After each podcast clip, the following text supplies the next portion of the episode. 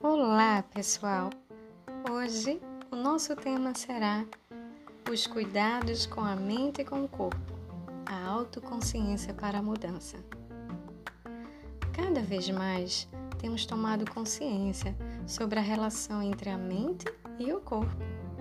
O ser humano tem sido visto como um todo, o ser integral as pessoas têm apresentado maior conscientização sobre si, sobre o que vive e os efeitos em seu corpo. Antes, as afirmações frequentemente seriam: Eu não consigo emagrecer porque eu sou assim. O pensamento humano, entretanto, ele tem passado por mudanças. O que eu quero dizer com isso, né? Esse processo de mudança do pensamento, ele é lento é diferente do processo tecnológico, onde as mudanças são muito mais rápidas. Mas ele vem acontecendo ao longo dos anos. Hoje as pessoas costumam expressar mais frequentemente: eu não estou conseguindo, porque eu não estou sabendo como, ou eu não sou capaz de realizar isso. Elas estão percebendo o efeito de sua ação se autorresponsabilizando por sua condição atual. Esse assunto, por exemplo, de autorresponsabilidade, das atividades, essa demanda de atividade em que o ser humano está se dedicando muito mais intensamente em nossos dias, o filósofo Byung-Chul Han, da, é, com o livro Sociedade do Cansaço, ele fala sobre isso. E é interessante o tema, a forma como ele aborda também.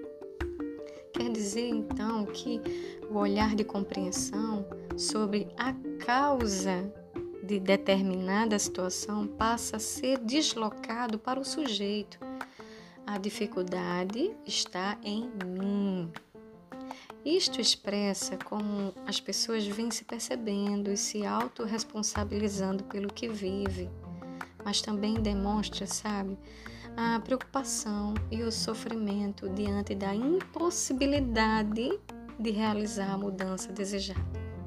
À medida em que as pessoas percebem o seu compromisso, também observam e sofrem por não conseguir realizar a mudança que desejam.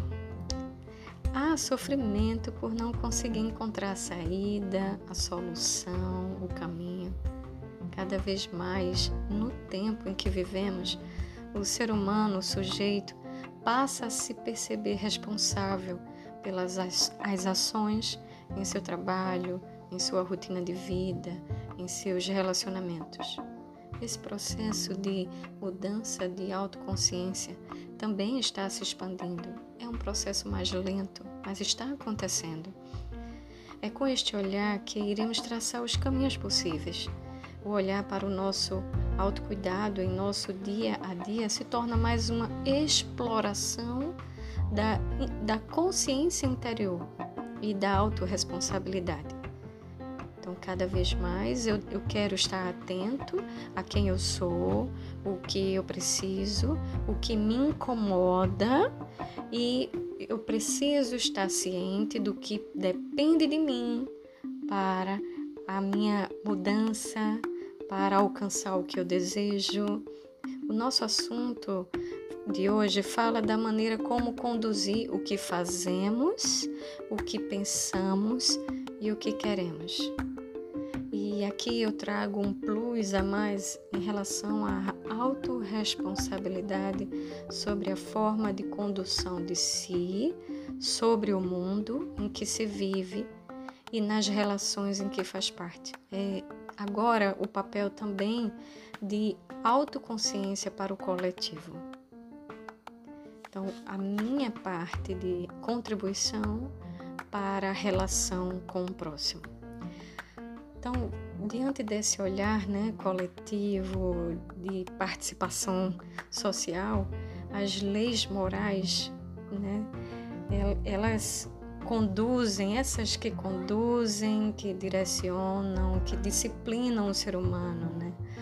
Que elas existem, mas que o ser vai crescendo, se formando diante já de uma lei pré-estabelecida sobre o comportamento humano para a convivência social.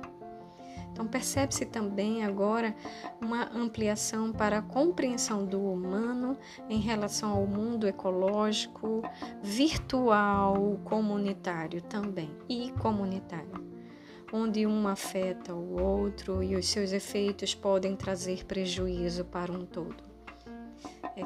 É, olhar para o todo e a parte, então cuidar do corpo e da mente, como a gente já falou, o ser humano integral, o corpo com seus sistemas orgânicos que se interrelacionam entre si. Eles são formam uma grande equipe, né, trabalhando aqui dentro do nosso organismo para o bem-estar do todo que somos nós. E nesse paralelo agora de consciência coletivo, ecológica, comunitária, nós somos a parte que se relaciona, interrelaciona para o bem-estar social de um todo, do todo que é a nossa sociedade, o mundo em que vivemos. Então, o nosso diálogo de hoje ele será, portanto, tendo por base sempre a ideia do alto, é esse olhar para si, né? o autodirecionamento, a autodisciplina, a autodeterminação diante da mudança e da meta que você deseja alcançar. Então, não se permitindo ao sujeito mais a condição de vítima ou de dependência em relação ao seu papel como participante ativo e colaborador do que deseja buscar. Não, a partir de agora é autor, é sujeito ativo, é participante, é colaborador não mais a vítima ou aquele que depende né, de, de algo para alcançar o que deseja.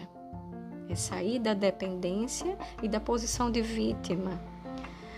Então, trazendo essa, tudo que a gente falou até o momento, olhando também para o mundo do jovem, né, o olhar do jovem, que diante de todas essas mudanças que o mundo vem apresentando e está aí agora, né, diante do novo também, o, na angústia do olhar do jovem, a tendência do pensamento costuma ser: o que vou ser, o que vou fazer, como será o meu futuro, o que esperam que eu faça. Aqui iremos trazer o olhar para o presente, né? O agora, o quem eu sou, o que eu faço. Esse futuro, ele está sendo construído com os passos que você está direcionando hoje, agora. E ele está comprometido com a forma como você olha para você no seu presente. Isso é muito importante, porque futuro, futuro só existe com o que a gente faz agora no presente. Então, você já tem em mente a compreensão de que o que você irá se tornar irá depender do que você faz e realiza hoje. Então eu percebo com uma eu percebo o jovem com uma angústia elevada nesses tempos, não só angústia, ansiedade, né? preocupação. É como se agora não fosse permitido mais erro, a falha do comportamento, não dá tempo. São muitas mudanças, parece que o tempo não para, passa tudo muito rápido. Isso tudo diante das mudanças do mundo, dos tempos, das tecnologias, dos paradigmas de pensamento e o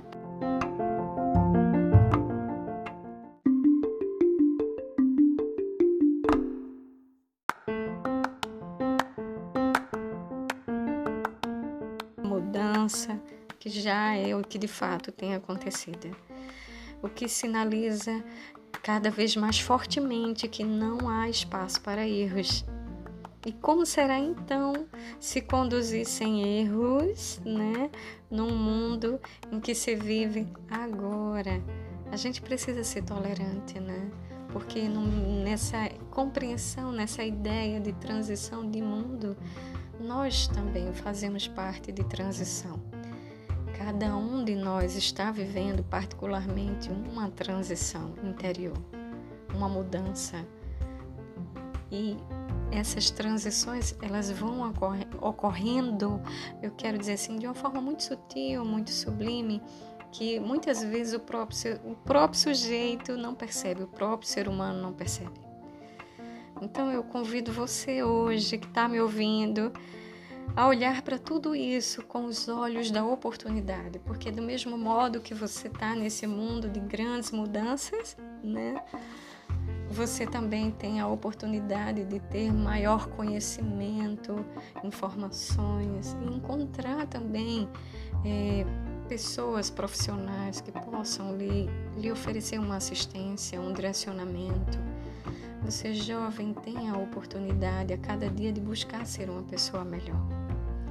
Existe o maior esclarecimento através do conhecimento, dos meios de informação, além dos elementos que iremos estar trazendo aqui, que é a autoconsciência e a autorresponsabilidade mesmo essas duas palavrinhas há um tempo atrás do passado, elas eram totalmente desconhecidas do ser humano.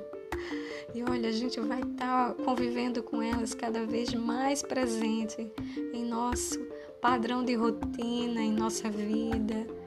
E muita, muito, muito próximo, acredito, no futuro, nos discursos dos diálogos das pessoas. Você, então, é o sujeito de ação da sua vida.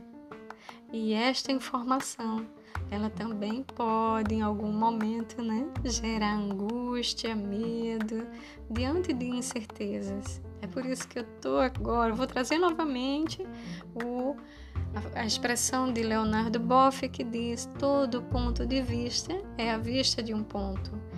Agora a gente precisa perceber, não é mesmo? sobre qual ponto de vista você está olhando para a sua vida, você está percebendo-se diante do que você vive agora.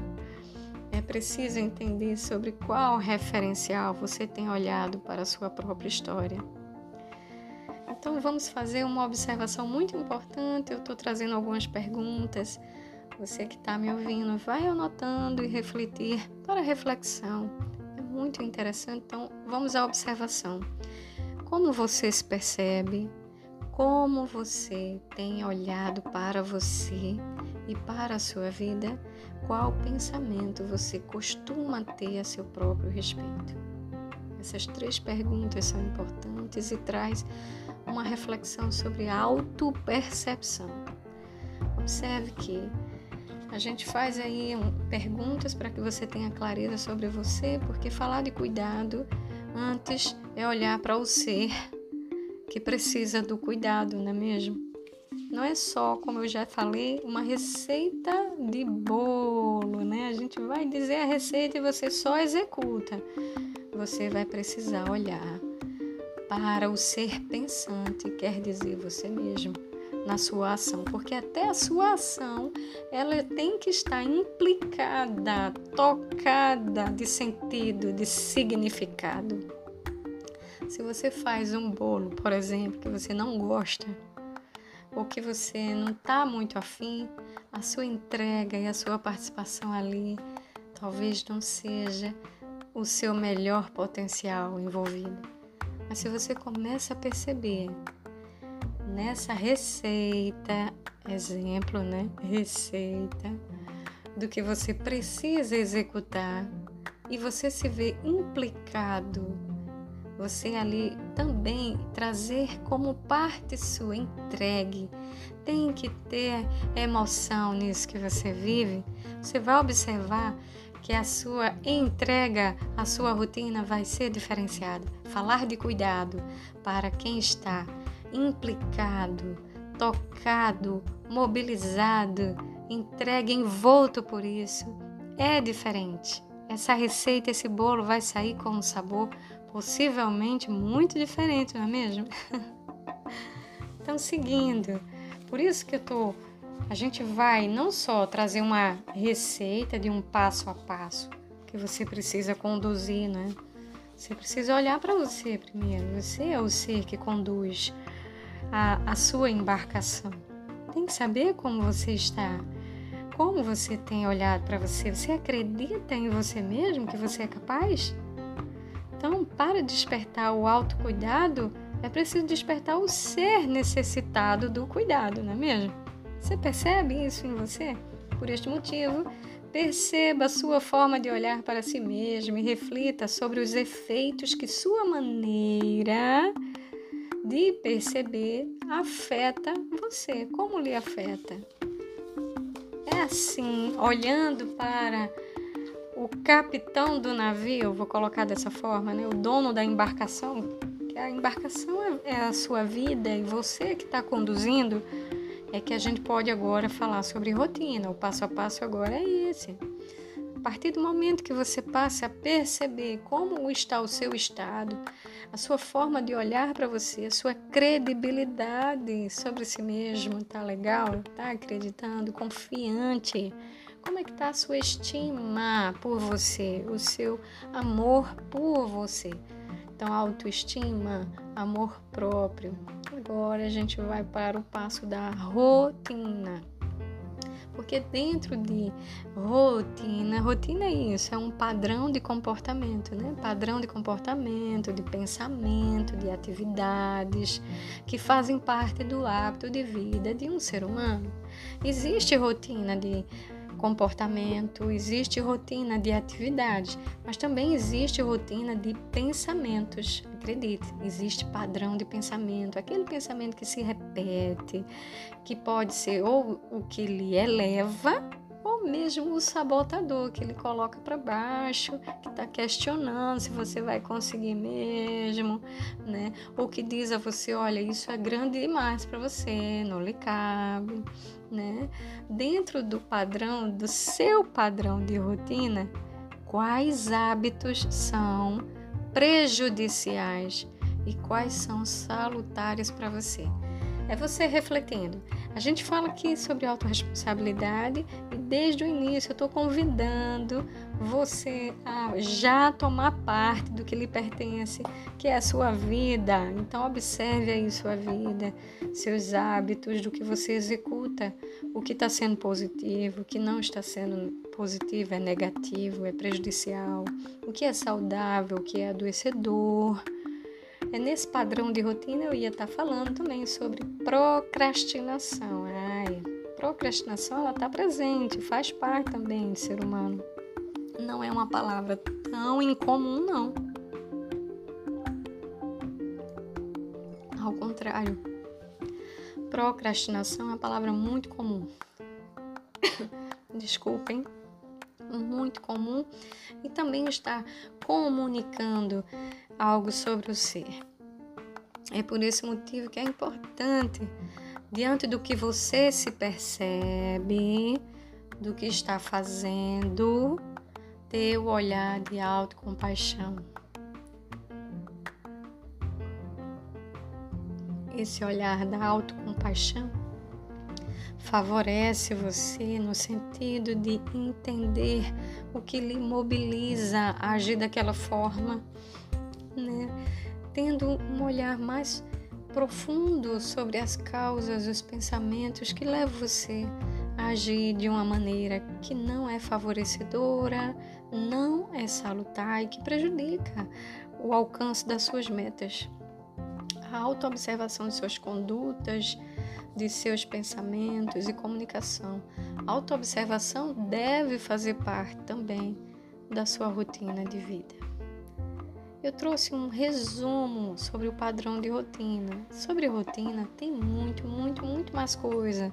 Mas antes de falar do, da receita, né? Como eu estava falando, antes de chegar na receita do bolo, tem que olhar para o ser.